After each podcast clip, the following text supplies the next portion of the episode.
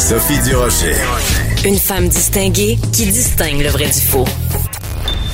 Vous écoutez Sophie Durocher.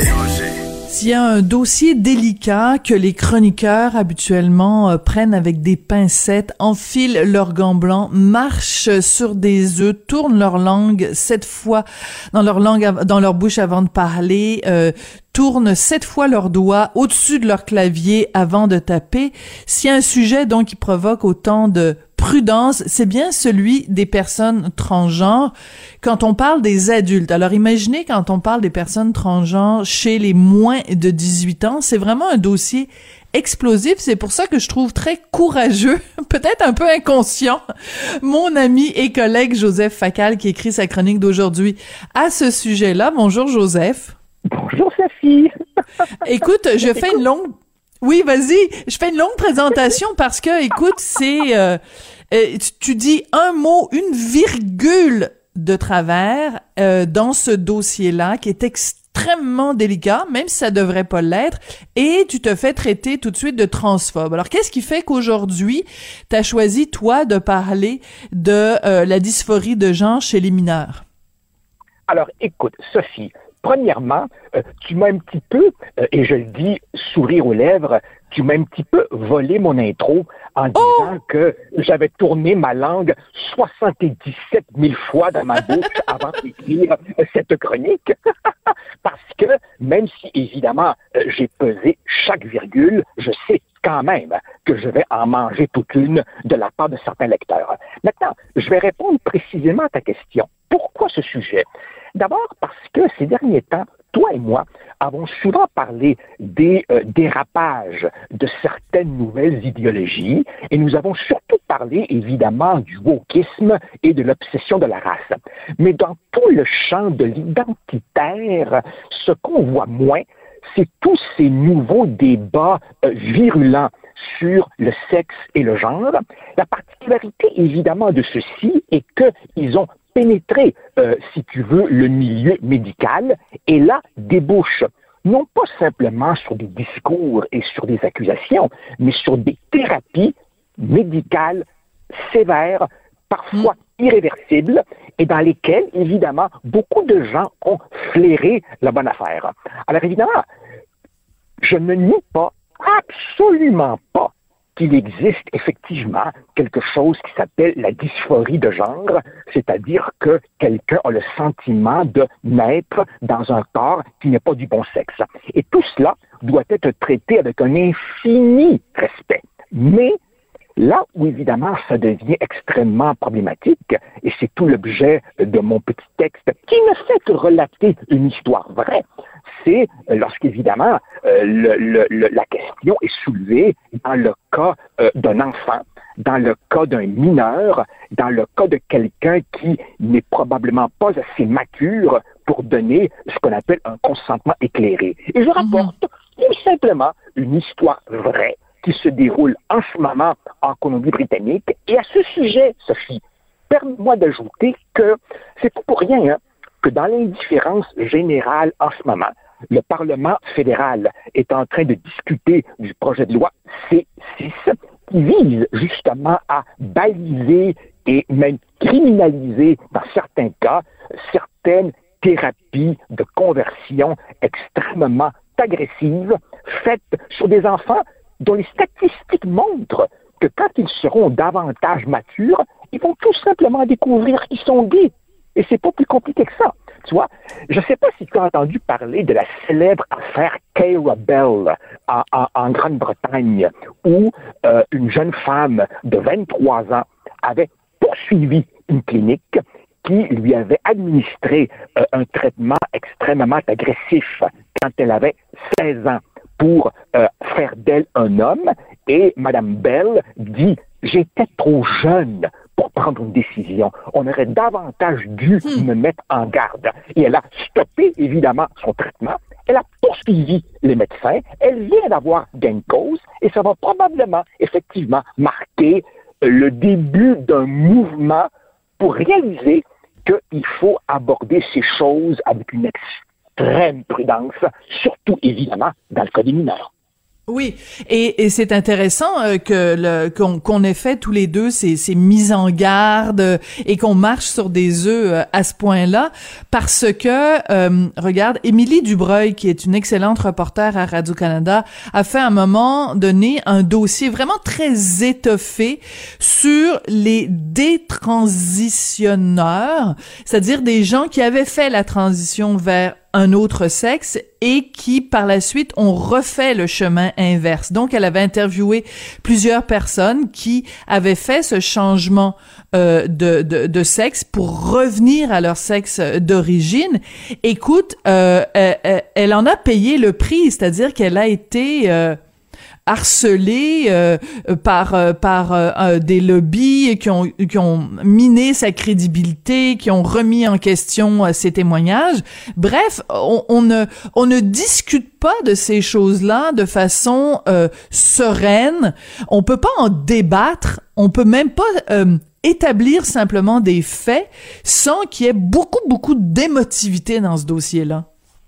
Écoute, Sophie, euh, j'ai envie, j'ai envie de euh, parodier euh, les conspirationnistes qui disent faites vos recherches. Ben justement, faites vos recherches, n'est-ce pas? Allez sur Internet, allez sur Internet et regardez euh, le traitement qui a été réservé à une éminente journaliste américaine qui s'appelle Abigail Schreier, qui écrit pour The Wall Street Journal, le New York Times, enfin certains des plus grands journaux, et qui a publié un livre qui s'appelle Irreversible Damage, où elle parle moins des adultes qui se lance en toute connaissance de cause dans ce processus et qui ne m'appartient pas de juger et que je traite avec un infini respect, mais elle parle évidemment des jeunes enfants, particulièrement des mm. jeunes filles, et elle documente l'incroyable explosion de jeunes filles qui se disent euh, transgenres,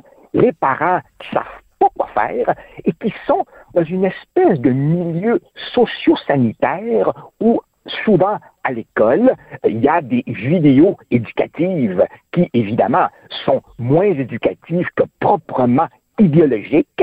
Et il y a véritablement Militante. des militantes, tout à fait. Et tu as des médecins qui ont pas besoin euh, d'appuyer trop, trop fort sur le crayon pour diagnostiquer euh, une dysphorie de genre. Et bien entendu, tant pour Mme Dubreuil que pour Mme Schreier, que pour possiblement mon modeste petit texte de 500 mots. Il suffit évidemment que tu dises cela pour être violemment attaqué par des lobbies militants. Et, et ce que je relate en Colombie-Britannique, c'est aussi évidemment le sort que le système judiciaire a réservé au père de la jeune fille. Voilà, et ça, ça fait donne froid dans le dos, Joseph. Voilà, le, le, le père dans cette affaire-là n'est pas n'est pas un de ces types bornés qui dit non, non, non, ma fille est normale, entre guillemets. Non, non, il essaie simplement de comprendre et il voit que sa fille est confuse. D'abord, elle s'est dite garçon, puis lesbienne, puis elle a tenté de se suicider, puis elle est tombée en amour avec deux de ses profs. Et là, le, le, le monsieur dit, wow, wow, wow, c'est peut-être simplement une confusion comme elles sont fréquentes quand on a 13, 14, 15 ans. Mais non, là, le système judiciaire, le processus, si tu veux, s'est emballé et le père se retrouve finalement dans une situation juridico-kafkaïenne, tout simplement parce qu'il dit Wow, wow, wow, c'est irréversible. Ma fille est juste confuse. On peut-tu prendre un temps d'arrêt avant de la médicaliser complètement?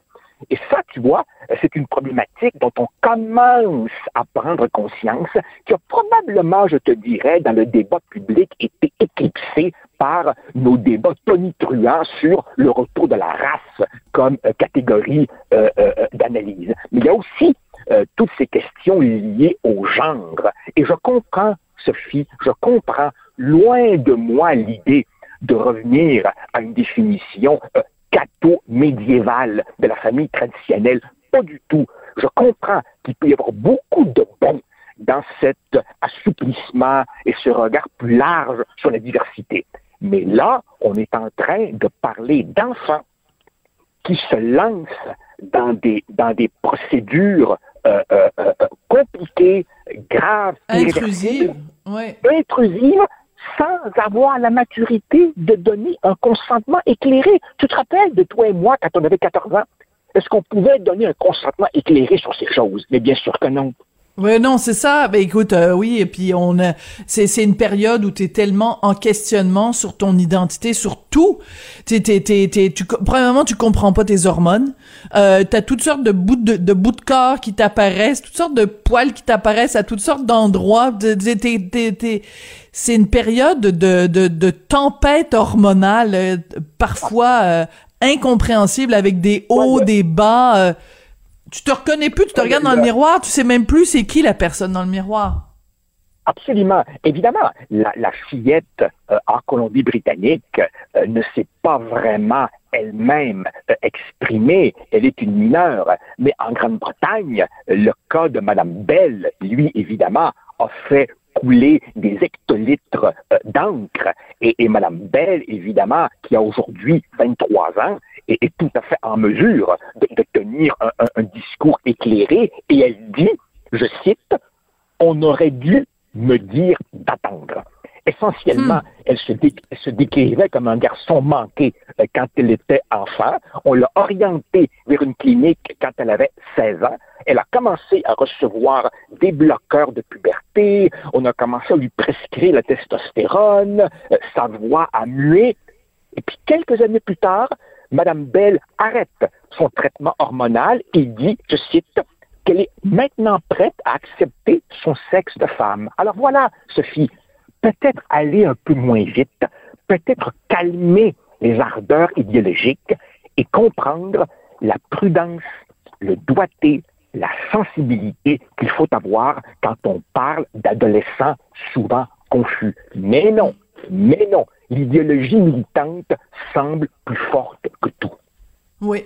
Alors écoute, on, va laisser de côté pendant quelques minutes euh, ce sujet très euh, délicat pour aller euh, vers un sujet moins peut-être plus consensuel en tout cas cette promesse. En tout cas qui risque moins de nous attirer des roches et des une brique et un fanal. C'est celui donc c'était une promesse électorale quand même de la CAQ de cette réforme du mode de scrutin. Eh ben, Sonia Lebel ferme la porte, dit il n'y en aura pas de référendum à ce sujet-là. C'est jamais une très bonne idée quand un parti politique renie un de ses propres euh, Pourquoi euh, essaye de faire un peu de, pédagogie avec nous, Joseph. Pourquoi euh, ces questions de, scrutin, de la façon dont on vote, pourquoi est-ce si important? Pourquoi on devrait déchirer notre chemise à ce sujet-là? Bon, alors premièrement, euh, moi je ne suis pas de ceux qui vont déchirer leur chemise. Je te soumets d'ailleurs que ceux qui vont déchirer leur chemise sont une petite minorité extrêmement vocale, extrêmement agissante. Je la respecte, mais très franchement, la majorité de nos concitoyens ne se battent pas dans les autobus euh, autour de la réforme du mode de scrutin, bien qu'il n'y a pas grand monde, tu me diras, qui se bat dans les, autobus sur quoi que ce soit ces temps-ci. Quoi qu'il en soit, on, voyait, on voyait venir, évidemment, ce freinage euh, de Mme Lebel. Pourquoi? Mais tout simplement, ceci parce que la CAQ vient de se rendre compte qu'elle avait été imprudente en se lançant là-dedans. Et donc, évidemment, on, a, on fait maintenant le service minimum en disant on a déposé un projet de loi. Mais on se retire de cela. Pourquoi? D'abord, évidemment, parce que la CAC réalise que c'est pas du tout à son avantage de modifier un mode de scrutin qui lui a bien servi.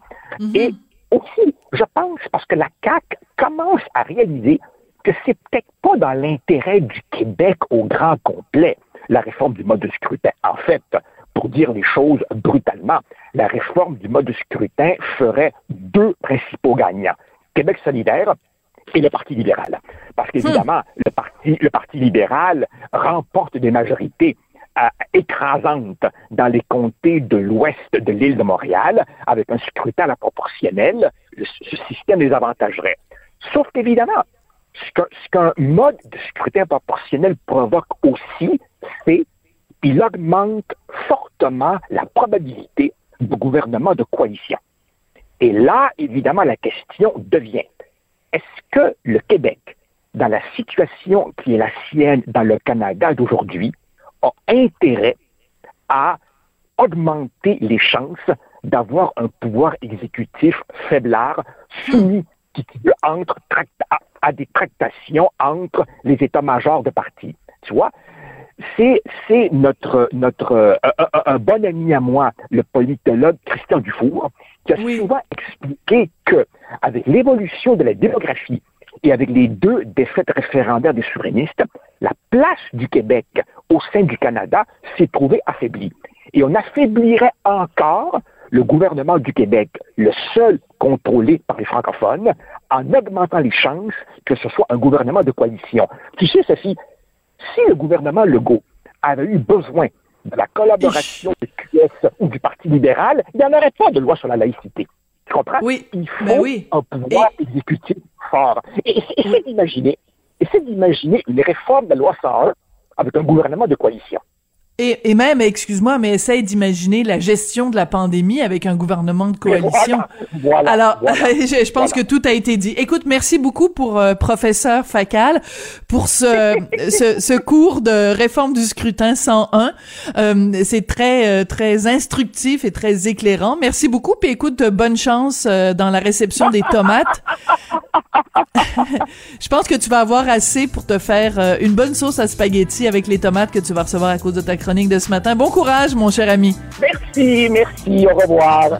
Joseph Pacal, qui est chroniqueur blogueur au Journal de Montréal, Journal de Québec, que vous retrouvez euh, sur les ondes de Cube Radio, ben, avec moi tous les mardis et tous les jeudis.